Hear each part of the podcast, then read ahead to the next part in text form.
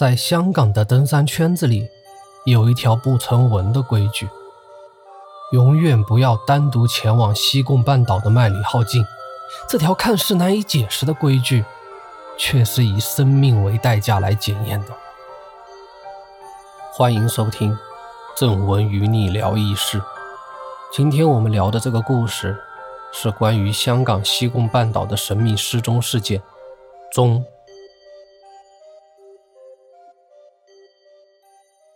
上一集我们说到，张善鹏不听劝阻，独自一人前往麦里浩径进行徒步，结果下落不明。好友小李协助警方搜索了三天，仍然一无所获。就在此时，小李脑海中浮现出了西贡半岛的神秘传说，便开始在网上搜索各种资料。十七年前，也就是二零零五年的九月十一日，一名香港警察。就曾在西贡麦里号径上人间蒸发。那一天，四十五岁的香港警察丁丽华带着相机，一个人去西贡麦里号径上徒步拍照，从此音信全无。这起失踪案也是迄今为止西贡麦里号径发生的最不可思议的一起。网上目前能找到的录音已经不完整了，或许是出于对受害者隐私的保护，又或者是其他的原因，但是。还有一些文字的记载，其中有一段录音是丁丽华和九九九报警中心接线员的一段对话，大致内容如下：你现在的位置在哪？我现在的位置在四六七零二零。你走到哪一段了？西贡这边，西贡东。你从哪里出发的？由西贡北潭涌走了两个多钟头，但迷路了。现在过了五五八七零，你刚才在说四六七零二零，还差一点点而已。你有没有看清楚是 M 多少？你看清楚了吗？还差一点路程。你有没有看到 M 零零幺、M 零幺幺、M 零三零之类的？这个数字是……你站在原地就好。你有没有扭到脚？顶不住了。你有多少个人在一起？我一个人你需不需要救护车？救命啊！救命啊！接下来，无论警方回拨了多少次，电话却始终无法接通了。麦里号径每隔几百米就会出现一个标记柱，以 M 加坐标数字为定位。丁丽华虽然宣称自己迷路了，可他却始终无法回复自己到底在哪个标记柱的旁边。信号断断续续，杂音也特别多。更诡异的是，这条麦里号径，丁丽华不是第一次来。他走了不下四次，对这个地方是有一定的熟悉度的，不可能不知道坐标是以 M 开头。既然不是标记柱，有没有可能是地理坐标？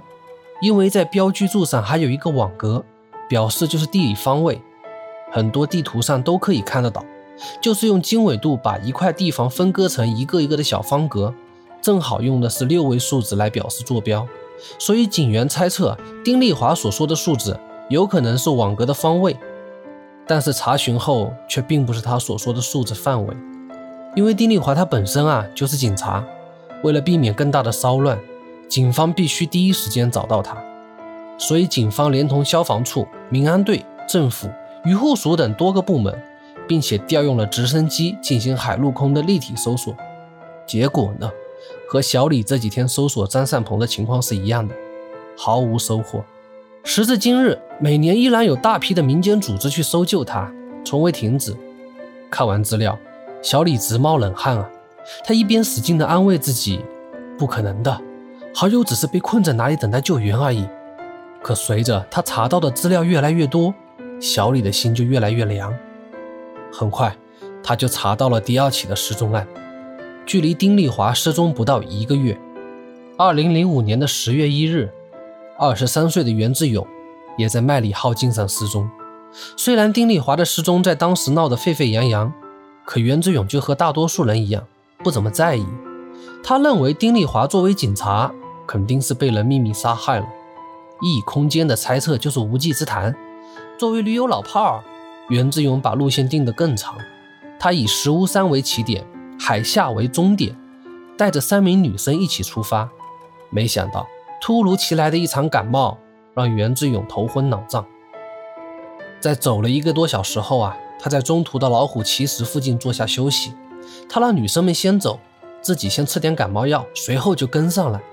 可三位女生一直都没有等到赶上来的袁志勇，袁志勇也失踪了。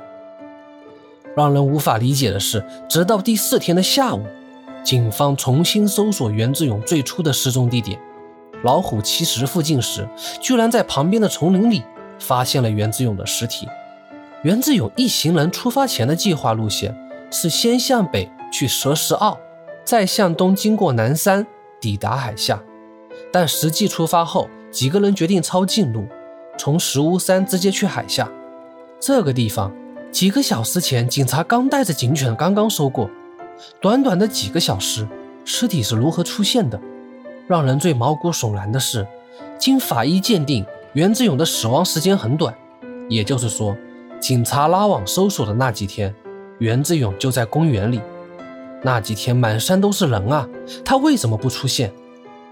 还没等到小李思考这些问题，他又查到了一起失踪案。二零零九年一月十一日，八十司机黄泽龙一个人来到麦里浩径徒步时失踪。警方根据手机最后的定位，锁定到了大浪湾的附近。一天后，大陆渔船在海里捡到了黄泽龙的背包，但警方却始终无法获取更多的信息，至今下落不明。随着查到的资料越来越多，小李就越来越绝望。他不禁地想起一个广泛流传的说法：据说西贡半岛隐藏着另一个一个人徒步很可能被吞噬的异空间，再也无法归来。难道西贡真的有某种神秘的结界？在搜救过程中，有一件事情让小李更忍不住去猜测：好友张善鹏是不是真的进了异空间？警方从十九日清晨开始搜索，在二十日的下午。搜寻过无数次的地面上，众目睽睽之下，突然就出现了一张张善鹏随身携带的帽子，可人却不见踪影。时间一分一秒的过去，距离张善鹏失踪已经过去了八十五个小时。张善鹏带的工具太简单了，几乎没有户外的用具，山里又有许多的蛇和野兽，不吃不喝，他根本撑不住。但小李的心里啊，其实已经开始接受好友回不来的事实，因为。目前为止，从西贡失踪的人从来没有活着回来的。就在小李精疲力尽，准备彻底放弃的时候，他忽然看到一个远处有一个熟悉的身影。他以为出现了幻觉，揉了揉眼睛再看，那就是一个人，凭空出现的人，活生生的张善鹏啊！失踪了整整四天的张善鹏，表情麻木的向小李走了过来。在看清是小李之后，张善鹏用他这辈子最快的速度跑向了他。张善鹏的出现让所有人都难以置信，他是怎么出现的？他这四天到底去了哪里？体力不支的张善鹏在晕倒前的最后一句话，让小李毕生难忘：“我去了那个世界。”听众朋友们，咱们现在已经知道了香港西贡半岛麦里浩径出现的三个神秘失踪事件。现在除了张善鹏，没有一个人能够活着回来。你们觉得张善鹏经历了什么？为什么西贡半岛频繁的有人出现失踪事件而找不到原因？欢迎你们在本章内容下面进行讨论。下一期我将继续为你解密张善鹏消失时遇见了什么，以及西贡半岛麦里浩径失踪原因的民间解释。欢迎大家订阅、转发、评论。我是一个朗读者钟正文。